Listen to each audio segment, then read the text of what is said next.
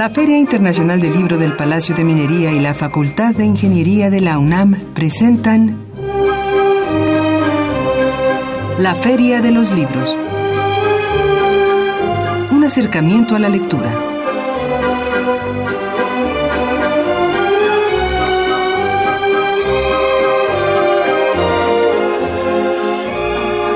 Hola, ¿qué tal? ¿Cómo están? Muy buenas tardes tengan todos ustedes. Bienvenidos a una emisión más de la Feria de los Libros. Gracias por acompañarnos como cada lunes. Mi nombre es Elías Franco, los saludo con el gusto de siempre y los invito a que se quede con nosotros en los próximos minutos. Tenemos bastante información que compartir. Eh, por lo pronto, permítame recordar nuestras vías de comunicación. Eh, llámenos al 55 36 89 89. Lo invitamos a seguirnos a través de nuestra cuenta de Twitter en arroba ferialibros y por supuesto unirse también a nuestro Facebook oficial. Nos puede encontrar así tal cual la feria de los libros. Por supuesto, si usted desea enviarnos comentarios más extensos, opiniones y sugerencias, sugerencias son todas son bienvenidas al correo electrónico la feria de los libros gmail.com.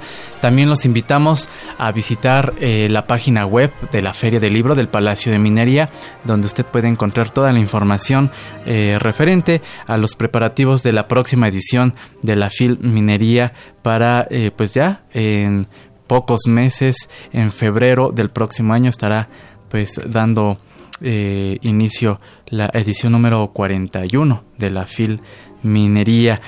Y bueno, pues esta tarde eh, charlaremos con el doctor Gerardo González Chávez.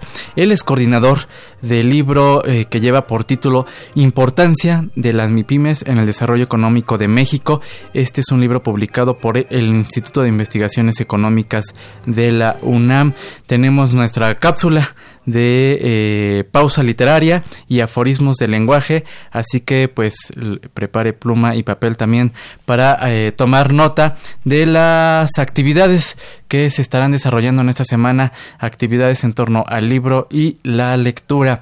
También les recordamos que puede seguir esta transmisión a través de la página web de Radio UNAM, www.radio.unam.mx y eh, pues estar pendientes de nuestras redes sociales, ahí estaremos publicando eh, las novedades editoriales, las eh, demás contenidos y por supuesto la cartelera de estas actividades que dejamos al finalizar nuestra emisión.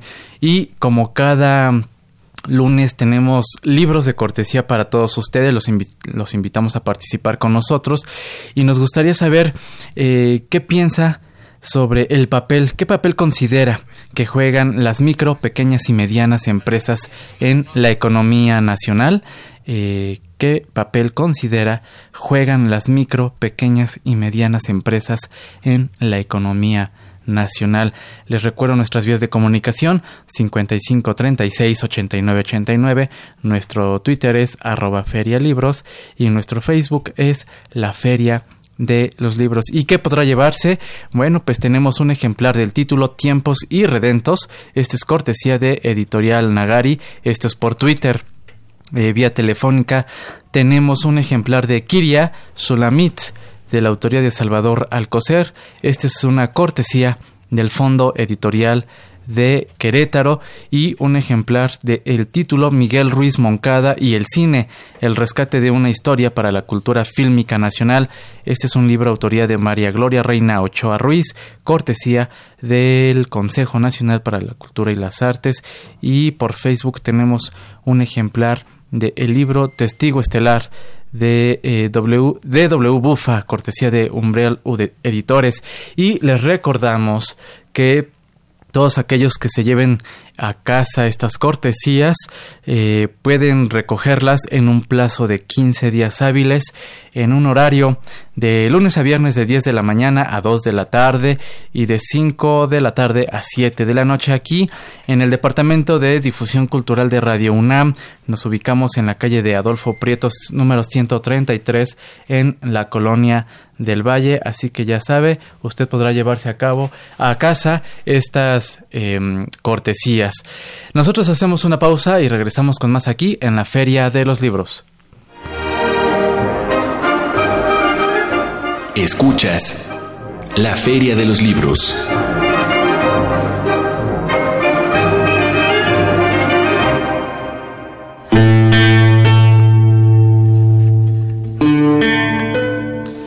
José de la Colina.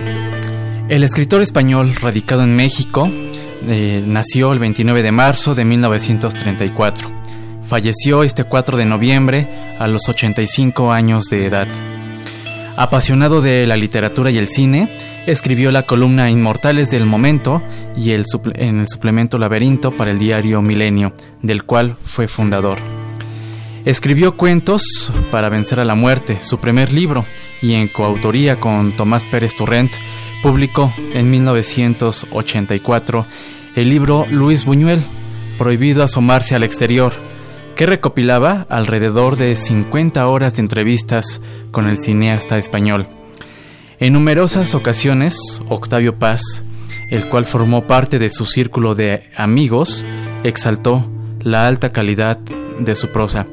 Eh, descanse en paz José de la Colina, quien nos dejó la semana pasada y por supuesto nos dejó un gran legado para eh, releerlo y por supuesto reconocer toda aquella crítica cinematográfica que nos, nos dejó. Descanse en paz José de la Colina.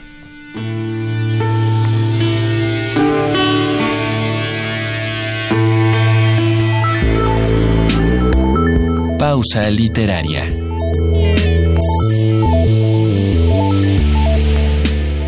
¿Y por qué están ustedes tan firmemente, tan triunfalmente convencidos de que solo lo normal y positivo, en una palabra, solo el bienestar, es ventajoso para el hombre? ¿No se equivoca la razón en eso de las ventajas? ¿No es posible que al hombre le guste otra cosa además del bienestar? ¿No es posible que le guste igualmente el sufrimiento? ¿Que el sufrimiento sea quizá tan ventajoso para él como el bienestar? Fragmento tomado del libro Apuntes del subsuelo de Fyodor Dostoyevsky.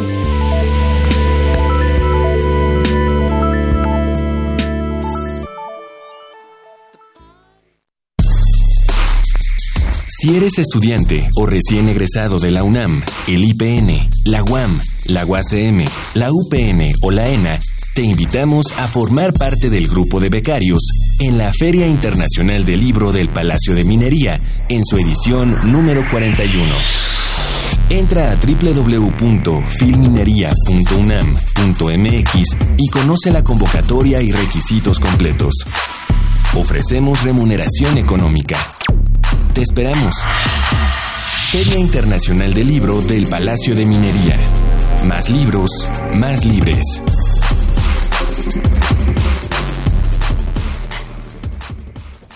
Estamos de regreso en la Feria de los Libros. Escuchamos Apuntes del Subsuelo, un fragmento de Fyodor Dostoyevsky. Y eh, le damos la bienvenida al doctor Gerardo González. Él es coordinador del libro Importancia de las MIPIMES en el Desarrollo Económico de México. ¿Cómo está, doctor? Muy buenas tardes, bienvenido. Mm, al contrario, muchas gracias por la invitación. Es un gusto aquí eh, estar con ustedes en, motivar eh, la lectura, motivar la discusión, la reflexión en temas tan importantes como es el caso que nos ocupa. Así es, de pronto escuchamos o leemos en el diario, escuchamos en la radio, eh, eh, eh, vemos en la televisión notas y de pronto mencionan las MIPIMES, las pequeñas, las, las micro, pequeñas y medianas empresas. Y usted nos presenta junto con otros colegas pues una revisión del papel que juegan en el desarrollo económico de México. Sí, este es un resultado de un trabajo ya de varios años, en donde hemos, digamos, conjuntado una serie de estudios porque al iniciar el, este tipo de, problemas o tratar de entender sus problemas, veíamos que a nivel mundial ha habido una reestructuración del capital. Sí. Y en ese sentido encontramos que las grandes empresas eh, se apoyan mucho en, desde trabajos individuales, por eso hablamos de micro, pequeñas y medianas empresas eh, clasificadas así por el INEGI en el sentido del número de trabajadores que, que ocupan cada uno de los sectores. Que conforman, Entonces resulta que cuando uno analiza precisamente los datos del INEGI en los censos económicos, pues resulta ser que el 98% de los establecimientos a nivel nacional corresponden a este, a este sector de las micro, pequeñas y medianas empresas. Y en particular las micro y las pequeñas que ah, agrupan este pues más del 70% del, del empleo. Eh, es aquí donde, donde eh, nos interesaba ver ese contraste, porque uno, uno ve a las grandes empresas y resulta que son las más innovadoras, las automatizadas, etcétera. Pero alrededor de ellas se establecen, sobre todo en el caso de la industria automotriz, se establecen unas cosas que les llaman clusters, es decir, un conjunto de empresas que van desde las pequeñas hasta grandes empresas, pero que le dan servicio a, las, a, las automotrices. Entonces ahí es donde encontramos esa diversidad, ¿no? Las grandes empresas son intensivas en innovación, desarrollo tecnológico y las micro, pequeñas y medianas son más intensivas en trabajo. Entonces, ciertas partes de los procesos de la producción se concentran en estas empresas y es, ahí es donde se generan una gran cantidad de empleos. Que por otro lado, en la gran empresa, pues están eh, ajustando por, por el mismo desarrollo tecnológico, cada vez es menos la cantidad de trabajo que se requiere, aunque este trabajo es altamente calificado. O sea, ya son obreros este, o trabajadores con eh, ingenieros, con maestrías, incluso con doctorado. Sí, sí, sí, que tienen una alta calificación. Una alta calificación. pero esto no quiere decir que entonces la generación de estas eh, micros y pequeñas empresas. y medianas empresas. Y la creación de otros sectores, porque la misma innovación tecnológica... Se va como ramificando. Se va ramificando. Surgen nuevas actividades, ¿no? Aunque aquí el problema ha sido que hay un desfase entre, el, digamos, el número de trabajadores desempleados por el proceso de innovación tecnológica unido a la creación de nuevos empleos. Ahí es donde hay un desfase. Y buena parte de esta fuerza de trabajo es, este, ocupada en esos sectores que son menos eh, productivos, con menos innovación, etcétera, pero también que tiene condiciones de, trabajo y condiciones de salarios, etcétera, pues muy diferentes con respecto a la, a la gran empresa y ya no llegamos con de respecto a las eh, empresas de o, a, las matrices de esas empresas, ¿no? ¿Cuáles? Ya nos mencionó que el sector automotriz es uno de los, sectores. Es uno de los sectores que está generando o incentivando esta ramificación de las micros y pequeñas empresas. ¿Cuál es el, eh, ¿Cuáles son los otros sectores que están incentivando esta generación? Bueno, está, están las nuevas, este, lo que les llamamos nuevas plataformas digitales, ¿no?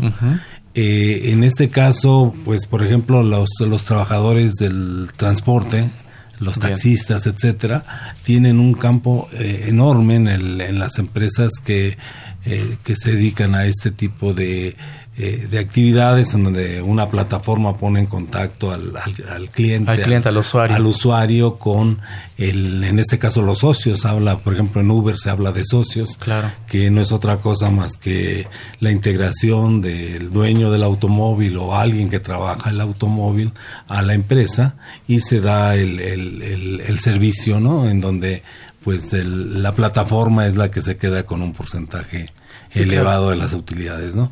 Pero ahí hay, por ejemplo, se habla ya de cerca de 300 mil empleos en el caso de, Aquí en México. en México. 300 mil. 300 mil. Entonces, ese es alguna. Ahora los, los otros, los servicios de comida, los servicios de distribución de múltiples, también, eh, que incluso también en esta empresa, esta empresa tiene esas, esos servicios, ¿no? O los mercados libres, etcétera, que empiezan a ocupar este tipo de, también de, digamos, trabajadores que si tienen una bicicleta, si tienen un, una motocicleta, etcétera, ahí se abren esas, esas eh, posibilidades.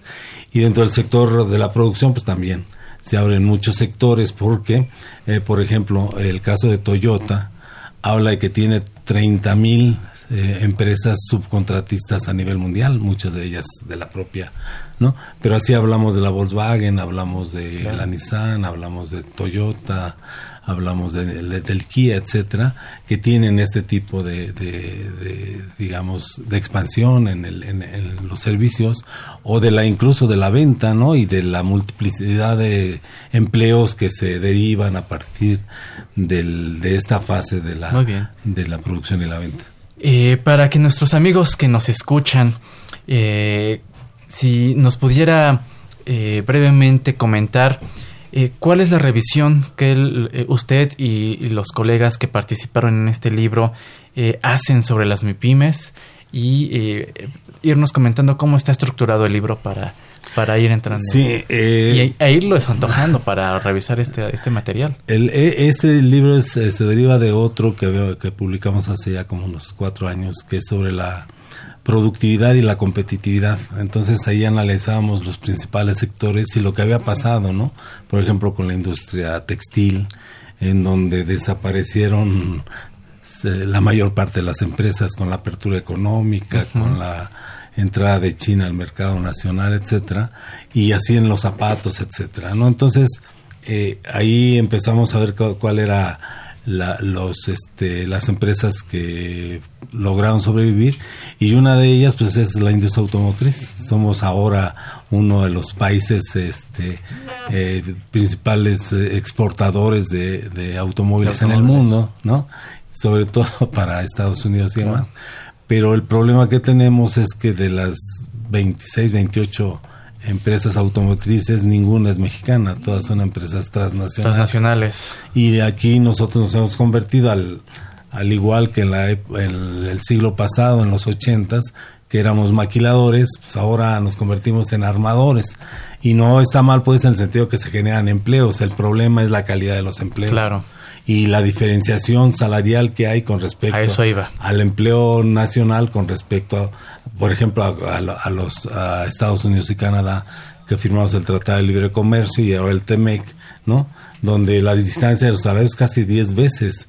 Eh, por ejemplo, en México se pagan 3 dólares la hora. Sí, muchísimo. Y en Canadá es 22 dólares y en Estados Unidos es cerca de 19, 20 dólares. Entonces, pues, la, distancia, haciendo las mismas actividades que, los trabajadores mexicanos. ¿Y cómo llegar entonces a, a, a tener esta paridad? O sea, es decir, ¿cómo equilibrar estos salarios? pues eh, ya en, en, el, en la firma del TEMEC nos, nos beneficia en el sentido, bueno, beneficia a los trabajadores que reciben un salario, porque una de las, eh, de las cuestiones que se acordó es eh, modificar esa distancia, ¿no?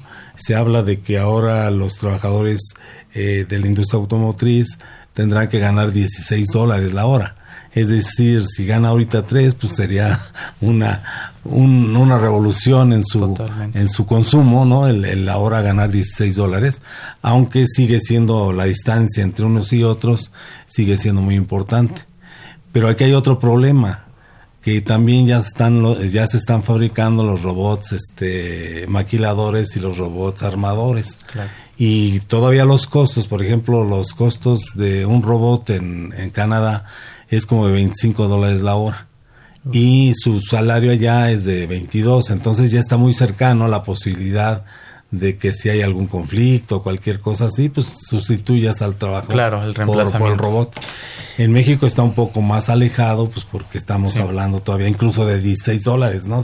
Cuando los alcanzáramos en un futuro, ¿no? Eh, estamos charlando con el doctor Gerardo González a propósito del libro Importancia de las MIPIMES en el desarrollo económico de México. Doctor, ¿qué le parece si vamos a escuchar un poco de música? Con gusto. Y regresamos para platicar más sobre esta revisión que ustedes realizan sobre esta importancia de las MIPIMES. ¿Cuál es la importancia? Pues vamos a hablar de ello en instantes. Regresamos.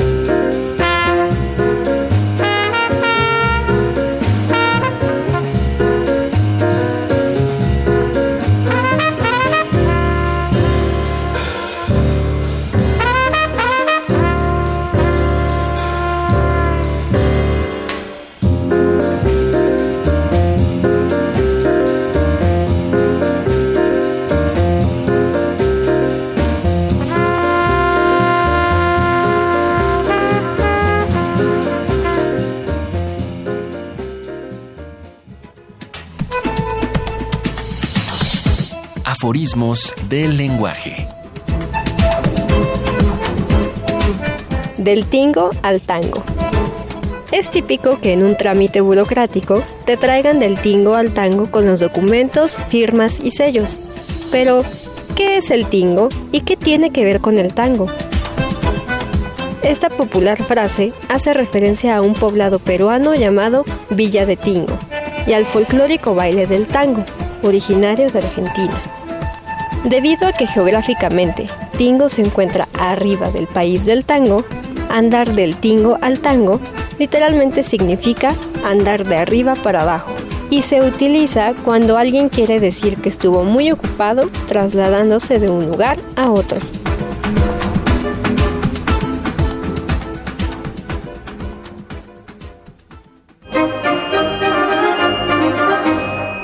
La Feria de los Libros.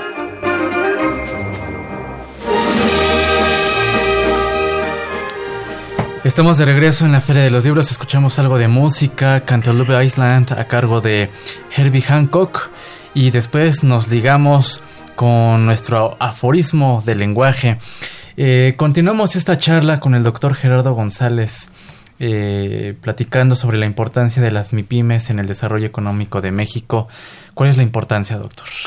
Pues aquí ya un poco lo señalábamos fuera del aire. Fuera del aire. Sí, este, es que es muy importante en términos de generación de empleos. Si bien decimos son empresas altamente tecnologizadas, etcétera, los encadenamientos productivos llevan a que las micro, pequeñas y medianas empresas eh, sean este, muy, muy importantes en ese, no solo en la generación de empleos, sino en la generación de salarios. Así es. Entonces, el salario medio en la industria automotriz es, es de los más altos a nivel nacional, cuando decimos y en el promedio nacional es de 3, 300, un poquito más, y, encontramos los salarios este, promedio más bajo en la industria automotriz de 400 pesos pues es lógico que este sea muy importante esos sectores. En términos de costos, por supuesto, a, las, empresas pues les interesa porque México tiene, ya se ha señalado, los salarios más bajos del mundo, incluso de América Latina, comparándonos con países como Guatemala, Honduras, eh, Chile, El Salvador, ¿no? Entonces, esa es la, la, gravedad, y no porque esos salarios sean muy, muy buenos, sino porque el caso de nuestros salarios es muy, muy bajo. Muy bajo. Pero ahí está el problema de que al no haber eh, generación de empleos o al cancelar esos empleos, pues significaría este, graves problemas para el país. Por eso yo creo que se cedió en muchas cosas en esta negociación del Tratado de Libre Comercio con Estados Unidos y Canadá, sobre todo con Estados Unidos, ¿no? Entonces ahí es donde se ve la importancia de de los empleos para las micro, pequeñas y medianas empresas, porque ese es encadenamiento productivo. Claro. Y como sabemos, son las principales generadoras de empleo. Considera entonces que esta renegociación que se hizo, esta revisión del tratado, eh, tiene eh, eh, aspectos favorables. Yo creo que sí, sobre todo comparándola con la reforma del 2012, ¿no? Donde se impedía la organización sindical, las las este la democracia al interior de los sindicatos la transparencia etcétera eso había quedado cancelado la vez pasada y ahora como una un elemento de negociación era es esto la, la democracia el mejoramiento de los salarios porque hasta eso nos vienen a regañar porque en México se pagan salarios muy bajos sobre todo el caso de de Canadá etcétera. Entonces sí es es muy importante estos acuerdos que se han tenido en el sentido de que abre la posibilidad de mejores condiciones, ¿no? Y, ya lo están mostrando. Y sobre todo que se ha planteado ya la modificación de la política laboral que se ha se ha desarrollado en los últimos 35, 36 años, en donde hay un cambio importante, sobre todo para el aumento de los salarios de este año, pensando en, lo, en las nuevas el nuevo gobierno, ¿no? Donde planteó que ya no se van a aumentar, perdón, que ya, ya los salarios no van a estar por debajo de la inflación, que eso es un elemento muy importante porque te mantiene cierto nivel adquisitivo, y la otra es que se, los incrementos van a ser por encima de la inflación, que fue el caso de este año, en donde se da un incremento directo, directo e indirecto al salario del 16%, cuando la inflación anduvo rondando los, el 4, el 5%. ¿No? Entonces, eh, y en el caso de la frontera, por ejemplo, se duplicó el salario mínimo, ¿no? Pasó de 88 a 176. Eso, eso impacta, pues, en términos del mejoramiento salarial, el mejoramiento del mercado y la posibilidad de la, de la recuperación económica. Eh, ¿Qué sigue brevemente? ¿Cuál sería el panorama que eh, en, el, en este ámbito de las MIPIMES para México? El panorama yo creo que es, es eh, digamos, esperanzador. Muy bien. Y yo veo con mucho este, respeto las, las, las políticas que se han desarrollado, sobre todo para los jóvenes, ¿no? que no estudiaban ni trabajaban y que ahora hay un programa interesante que es de de formación de este de aprendices no eh, y eh, la posibilidad de encontrar un trabajo formal a, largo plazo con seguro social etcétera. Eso por un lado. En el caso de sembrando vida por ejemplo también hay un hay programas para ah, generar empleos en, las comunidades indígenas en las, en las eh, comunidades este de digamos de recursos naturales y demás. Y están los otros programas estos o estas eh, construcción, por ejemplo, el caso de la, bueno, el caso del aeropuerto, que es una cosa todo, que un tema. todo mundo este, eh, discute, pero está lo, lo, de la refinería, ¿no?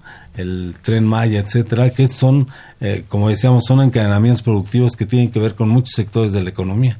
Que si hay eh, estos encadenamientos pensados hacia el mercado interno, y no tanto a las importaciones, ahí es donde se pueden dar esos, encadenamientos. ¿No? El rescate, por, el, por ejemplo, de la industria textil es, es fundamental. Hay muchos programas ahí de, de este, empresas eh, cooperativas que se tratan de fomentar y demás. Doctor, pues el tiempo se nos está terminando, eh, nos hace falta mucho eh, para continuar con este tema tan complejo, pero recordarles a nuestros amigos que nos escuchan este libro, Importancia de las MIPIMES en el Desarrollo Económico de México, pronto estará disponible, ¿verdad? Sí, tenemos entendido que se va a presentar en la Feria del Libro del próximo febrero. Así es, en Minería. En, Minería, en la Feria y Por, y por supuesto estará disponible en las librerías de la UNAM. En las librerías de la UNAM, este, en el Instituto de Investigaciones Económicas, ahí hay un buen descuento, claro. el 50%, entonces lo haremos, eh, eh, este, les mandaremos algunos ejemplos. Lo estaremos comentando, muchísimas gracias, una felicitación por por este esfuerzo, eh, por conjuntar a todos los colegas que participan en este libro. Sí, es, es complicado, pero ha dado muy buenos resultados. Eh, doctor Gerardo González, agradecemos su presencia aquí en la Feria de los Libros. Muchas gracias. muchas gracias por la invitación. Y bueno, pues estar pendientes, les estaremos comentando más adelante cuando ya esté este libro, la importancia de las MIPIMES en el desarrollo económico de México y usted pueda adentrarse en esta revisión que el doctor nos presenta junto con otros investigadores del Instituto de Investigaciones Económicas de la UNAM. Nosotros ya nos despedimos, los vamos a dejar con la cartelera de actividades de, en torno al libro y la lectura para esta semana. Recuerde que estaremos publicándola en nuestras redes sociales toda esta información. Eh, gracias por habernos acompañado a lo largo de estos minutos. Agradecemos a Marco Lubián en la producción eh, en la y en la cartelera. En redes sociales y contenidos a Sandra Vázquez y Álvaro Canseco, muchas gracias. Y a Eric Barrera, quien se está integrando al equipo de la feria. En la coordinación de invitados, a Esmeralda Murillo, muchas gracias. A Flor Canchola en los teléfonos y en los controles técnicos agradecemos a Socorro Montes. Mi nombre es Elías Franco, nos escuchamos el próximo lunes en punto de las 2 de la tarde y lo invitamos a que continúe con la programación del 860 Radio UNAM. Hasta entonces. Educal y la Cámara de Diputados te invitan del martes 12 al jueves 14 de noviembre a su tendido de libros, a partir de las 10 y hasta las 19 horas la Cámara de Diputados está ubicada en Avenida Congreso de la Unión, número 66, Colonia El Parque, Alcaldía Venustiano Carranza, Ciudad de México. La entrada es libre. La Agencia Española de Cooperación Internacional para el Desarrollo y el Centro Cultural de España en México, en colaboración con el Museo Universitario del Chopo y Casa del Lago, organizan del 12 al 16 de noviembre la primera edición del Festival Cuadernos Hispanoamericanos. Para consultar el programa completo, visita la página www.ccemx.org.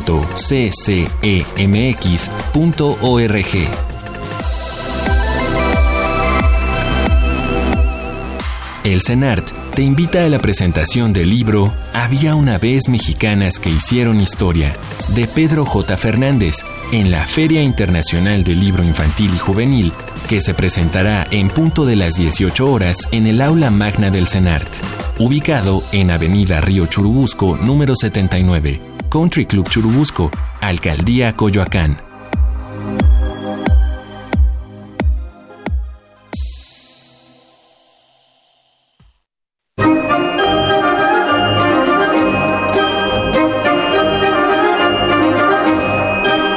Feria de los Libros. Un programa de la Feria Internacional del Libro del Palacio de Minería que organiza la Facultad de Ingeniería en coproducción con Radio UNAM. Idea original Fernando Macotela.